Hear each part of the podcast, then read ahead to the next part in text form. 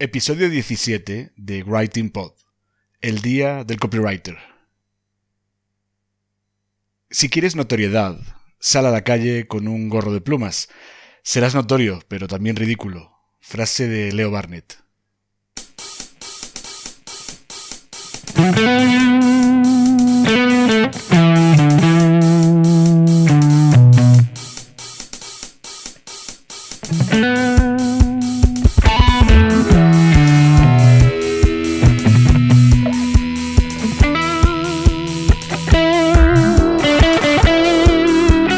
Te cuesta escribir para tu blog, este es tu podcast.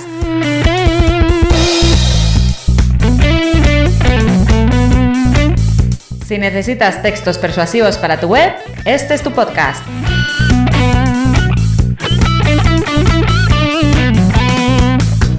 Si no sabes por dónde empezar a escribir, si sientes miedo ante un documento en blanco, este es tu podcast.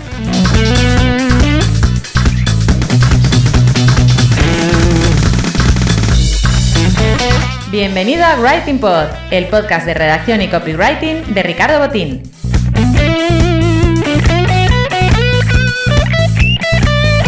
¿Copy qué? Copywriter, redactor persuasivo, redactor publicitario, lo que prefieras. ¿Writing Pod? Un juego de palabras para mezclar el trabajo de escribir y el de hacer podcast.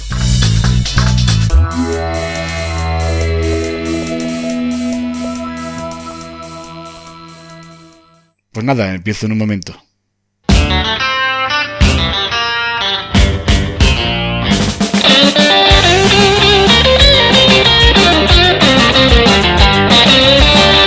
Bienvenido a este episodio número 17 del podcast de copywriting y redacción Writing Pod. Te está hablando Ricardo Botín.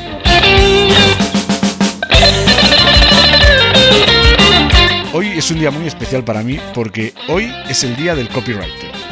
¿Cómo? ¿Que, no sabías que había un día del copywriter? Pues en este episodio de Writing Pod te voy a explicar por qué hoy, 25 de enero, es el día del copywriter. Sin embargo, antes de explicártelo, quiero hacer mención, como suele ser habitual en el podcast de Writing Pod, quiero hacer mención a la autoría de los temas musicales que eh, uso en este podcast. Todos ellos cuentan con licencia Creative Commons pueden usarse con fines comerciales siempre que mencione al autor. Así que en este episodio 17 de Writing Pod se escuchan los siguientes temas. Eh, Not So Away Some Tune es el título de la sintonía principal, está creada por Admiral Bob.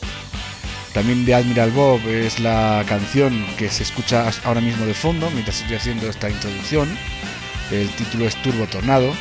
Y el tema que, que vas a escuchar de fondo mientras cuando ya termine el, sumario y empiece ya a hablar yo sobre el día del copywriter se titula eh, Oric Taiko Rap de Jeff Speed.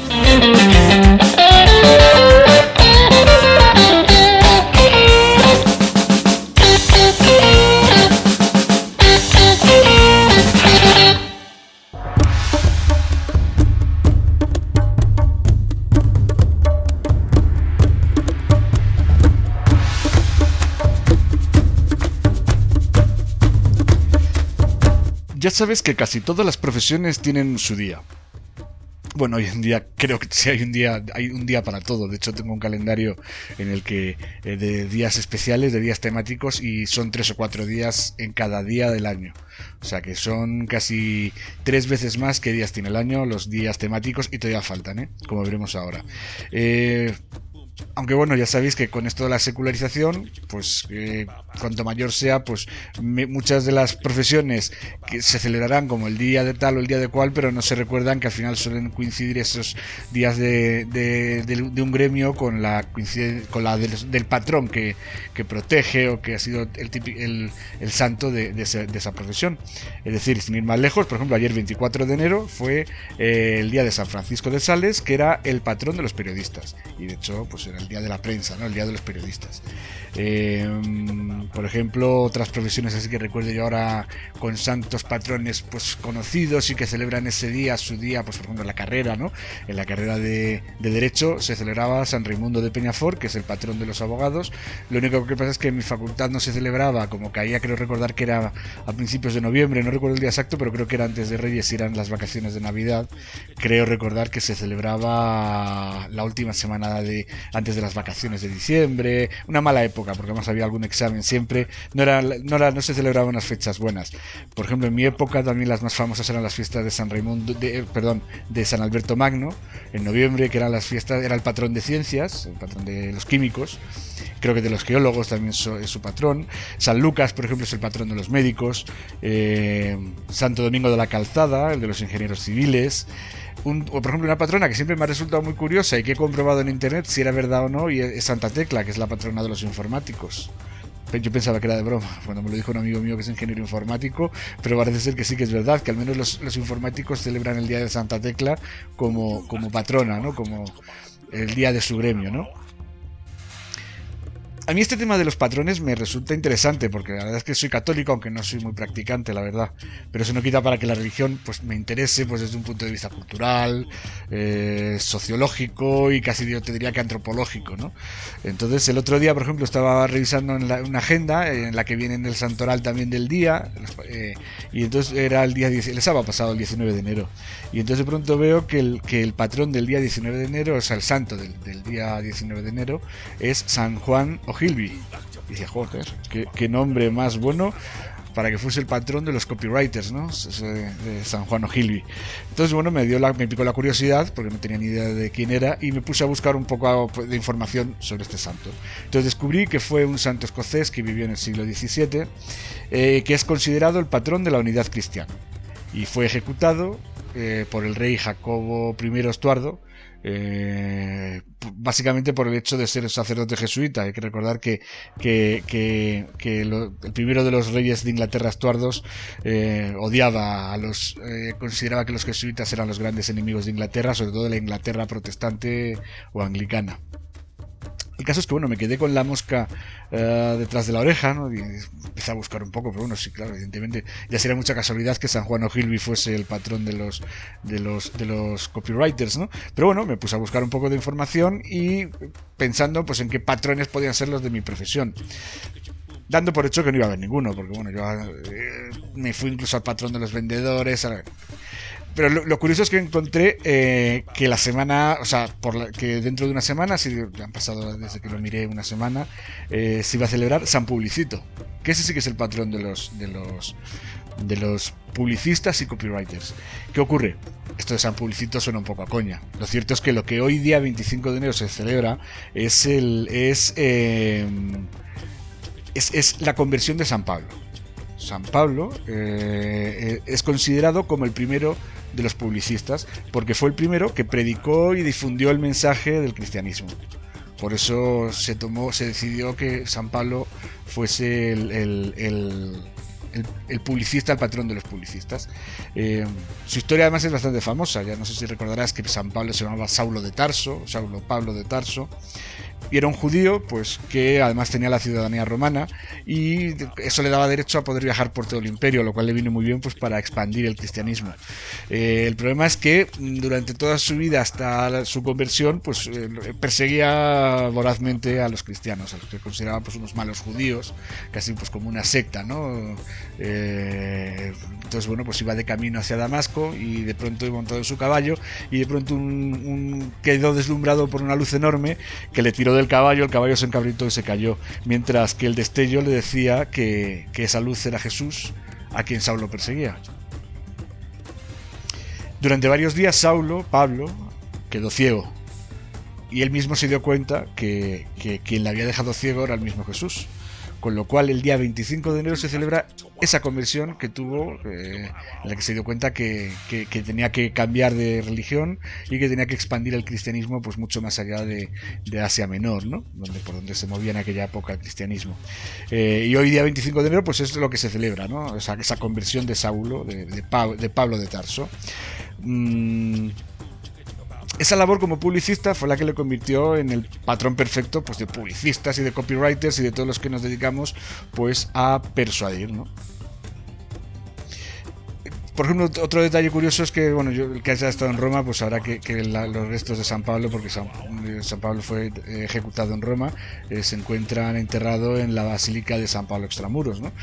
de hecho, bueno, pues quizás este no tenga nada que ver, pero bueno, yo cuando estuve me dijeron que solo quedaban dos huecos para, están todos los retratos de todos los papas de la cristiandad, y solo quedaban dos huecos, y el guía nos dijo que cuando llegaran, se llenasen, eh, llegaría el fin del mundo. Bueno, pues los dos huecos ya han pasado, porque yo cuando fui a Roma la última vez, todavía estaba Juan Pablo II, y ahora luego estado eh, Benedicto XVI y ahora tenemos a, al Papa Francisco, con lo cual no sé si estaremos ahora mismo llegando al fin del mundo. Pero bueno, fuera de cachondeo, eh, voy a, retomar el tema de, San Publicito, que en el fondo también es un nombre que suena muy curioso, porque la verdad es que muchas personas distinguen a San Pablo de San Publicito. ¿eh? O sea, incluso yo he leído algún artículo en internet que dice que no, que no, que los, que los publicistas celebramos a San Publicito, no a, no a, no a San Pablo. Lo cierto es que em, este año coincide en viernes festivo. Pero en el gremio de publicistas y de copywriters, sobre todo en las agencias de publicidad, eh, los el convenio de publicidad establece que el último viernes del mes de enero eh, se hará festivo para todos los que trabajan eh, en las agencias de publicidad. Eh, esto se hace con motivo de la cercanía al 25 de enero de, la fiesta de la conversión de San Pablo. este año se da, la casualidad que encima el último viernes de enero coincide también con el día de San Pablo. O sea que este año se puede decir que, que, celebramos a San Pablo y a San Publicito, porque realmente lo de San Publicito es una coña, es una coña marinera pues de algún copy con gracejo que decidió rebautizar el día, ya que no coincidía exactamente con, con el día de la conversión de San Pablo, pues lo decidió rebautizar como San Publicito. Y el nombre, la verdad, pues me parece curioso, me parece, o sea, me parece interesante. Esta mañana, por ejemplo, he estado leyendo unos cuantos tweets eh, que han puesto gente que trabaja en el sector eh, y casi todos en afirman que la situación de la profesión, sobre todo en las agencias más clásicas de publicidad, pues cada vez está peor. O sea, no, no es una situación bollante porque, bueno, pues hay crisis, todas intentan digitalizarse, pero bueno, ni hay grande, ni el negocio es grande en el sector offline, ni tampoco en el sector online quizás sepan recolocarse, ¿no? Entonces, bueno, pues sobre todo, eh, de hecho, por ejemplo, lo que alguno comentaba en su, en su Twitter, que muy probablemente muchos de los que trabajamos en el sector pasemos el día de fiesta mm, que, nos corresponde, que les corresponde a los que no son freelance por convenio, pues lo pasen trabajando, yo entre ellos. Mi idea era haberme tomado algo de descanso, pero al final ha sido imposible porque me había comprometido con un cliente a entregarle un trabajo que le corría prisa y lo he tenido que terminar hoy. Así que al final, bueno, ya he acabado y he decidido antes de que se me pase el día, pues ponerme a grabar este podcast. Mm, de todas en el tema de las prisas es, curioso porque a todos les corre siempre mucha prisa no diré más. El que trabaje de freelance en temas creativos ya lo sabe, que todos los pedidos son con muchísima prisa. No me gustaría, de todas formas, despedirme sin, sin atender, aunque sea un par de consideraciones ¿no? sobre, la, sobre la profesión de copywriter, porque en mi opinión, aunque sea el día de los publicistas, sea el día de la publicidad, para mí es el día del, del, copywriting y de los copywriters, ¿no? como parte de, ese, de esa profesión publicitaria. ¿no? Eh, bueno, entonces me gustaría destacar que los copywriters, eh, tradicionalmente, eh, la, profesión de copywriter ha sido la hermana fea de, de la publicidad. O sea, la gente, los publicistas miraban, los creativos miraban un poquito por encima del hombro a los, a los, a los copywriters que eran los que al final hacían el trabajo sucio cuando los, creativos eran los que se llevaban los laureles, ¿no? Pero eh, todo esto ha cambiado. Con la erupción de Internet, pues lo ha arrasado con todo y ha cambiado mucho. Entonces ahora mismo, pues el tema de las ventas digitales por Internet, todo el mundo quiere vender sus productos y sus servicios y al final, pues cada vez es más demandada eh, la profesión de alguien que sepa escribir textos para páginas web que sean lo suficientemente persuasivos como para convencer a sus clientes. Entonces por eso cada vez se necesita más copywriters, más, más redactores, pero redactores persuasivos, no, no redactores digitales. Es decir, porque hay. Bueno, antes de, irme a este tema, quiero aclarar que, que hay una diferencia grande ya entre un copy creativo que es quien redacta los textos publicitarios offline, eh, pues incluso los catálogos que todavía llegan, algunos de, venta por catálogo, los, los, bocetos, los, folletos publicitarios, todo eso es cuestión de, eso es trabajo de, los anuncios que puedes leer en un periódico, todo eso es trabajo de un copy creativo offline.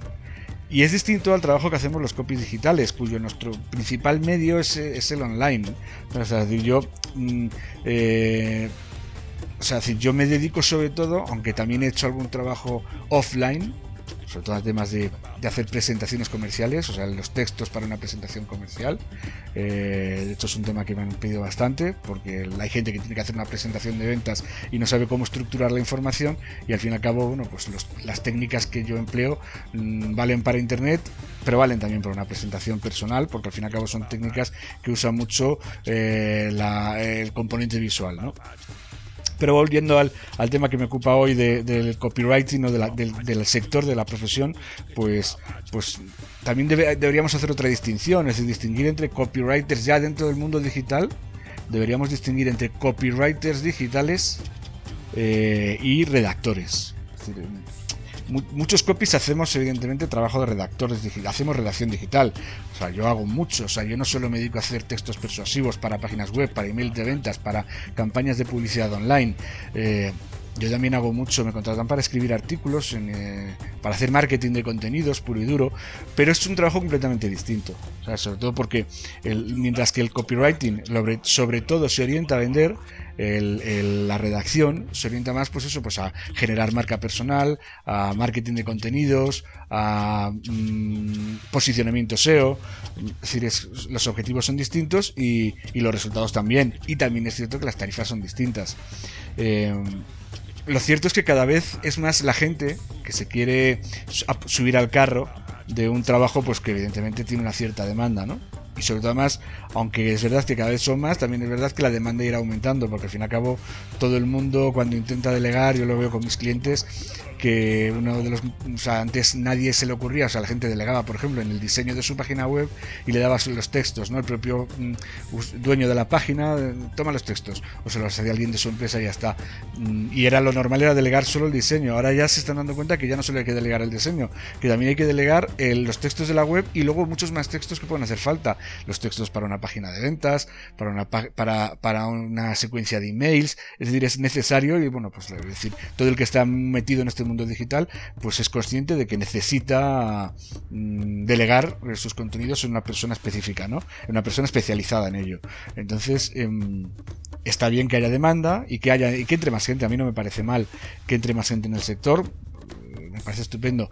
Pero sí que es cierto que me gustaría que la gente que entre, pues que tenga la suficiente formación y capacidad. ¿eh?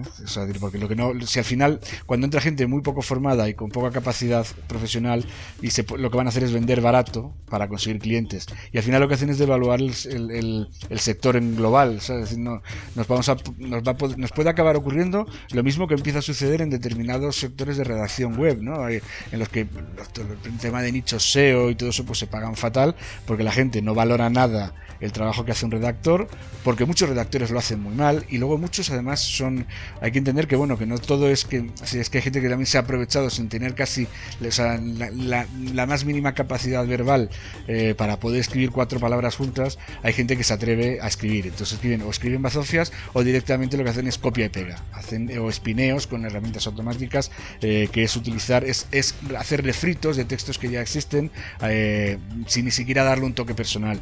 Es al final eso es evidente que la gente lo, detecta y bueno, y hay gente que prefiere pagar poco porque sabe que hay mucho fraude de esos, ¿no? Pero bueno, quizás esa no sea la, solución. La solución es, es que a un buen profesional hay que pagarle acorde a su profesionalidad. Es decir, no se le puede pagar igual a uno bueno a uno malo, no sería justo. Eh, y además la labor del copy, como digo, es fundamental si quieres vender productos o servicios. Eh, por eso un tema que me cabrea bastante es cuando veo ofertas de, eh, pidiendo copies o pidiendo incluso redactores en las que ya directamente te dicen que van a la baja, que tienen presupuesto pequeño, que bueno, que eso lo hace cualquiera, que bueno, que, mi primo lo hace muy bien. Eh, no, esto no lo hace cualquiera, esto es un trabajo muy complicado y hacerlo bien es muy complicado.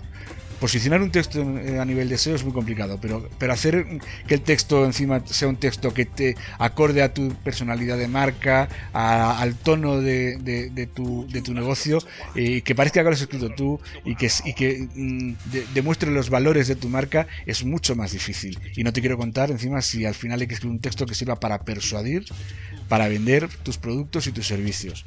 Eso no lo hace cualquiera. Aquí tenemos un problema. Es decir, hoy en día el, el analfabetismo, el analfabetismo eh, es muy escaso, es casi inexistente en España. entonces, ¿qué ocurre? Todo el mundo considera que como sabe juntar palabras, eh, pues, pues, que todo el mundo puede juntarlas en el, orden correcto, en el orden correcto, pero la cosa es que, que es que esto, si no la sabes escribir bien, y con el orden adecuado no consigues nunca los objetivos. Y esto no es juntar palabras, esto es escribir bien. Si tan fácil es escribir, yo a veces lo pienso, hazlo tú. Si estás buscando a alguien es porque, es porque tú no sabes hacerlo. Y, el que, y, ese que lo tiene que hacer seguramente eh, esté más cualificado que tú para hacerlo y te tenga que cobrar más de lo que tú quieres pagar. Si no quieres pagar mucho, mejor que lo hagas tú y al menos eh, asume las consecuencias de unos textos malos.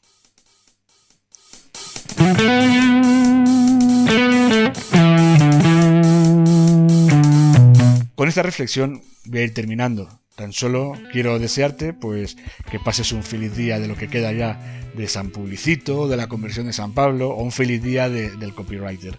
Y por último, bueno, pues quiero recordarte que en mi web te puedes descargar, al hilo además de lo que estaba diciendo ahora mismo, pues mi libro gratis, se escribe en tu blog como los profesionales, que es una guía dirigida a emprendedores con miedo a la página blanco. Si tanto te cuesta escribir, y no quieres delegar porque bueno pues porque no todo el mundo entiendo que no todo el mundo puede pagar mis servicios. Bueno pues pues descárgate este libro a cambio me dejas tu dirección de correo electrónico y, ya verás cómo vas a aprender bastante a, a redactar textos en internet que no es lo mismo tampoco que hacerlos en un, que en un periódico, en una revista, en una carta de comercial, en un soporte de papel, en un libro. Es, la, técnica de redacción en, internet es, es, completa, es muy distinta a lo, que, a lo que mucha gente conoce hasta ahora.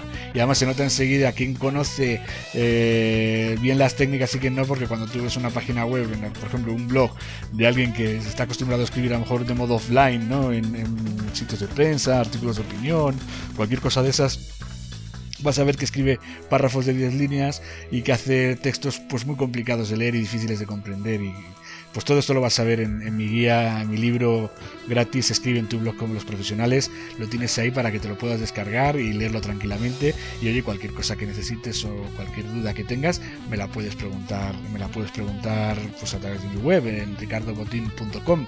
También estoy pues en, las redes sociales, bueno, a mí mucha gente me contacta por, o a través del formulario de contacto que hay en mi página web o a través de mi dirección de correo electrónico que es contacto arroba ricardobotin.com y luego a través de las redes sociales, que ya pues que tengo mi perfil en Facebook, pues, facebook.com barra Ricardo Botín, eh, tienes en Twitter también arroba Ricardo Botín, en LinkedIn también mi perfil es, linkedin.com barra Ricardo Botín.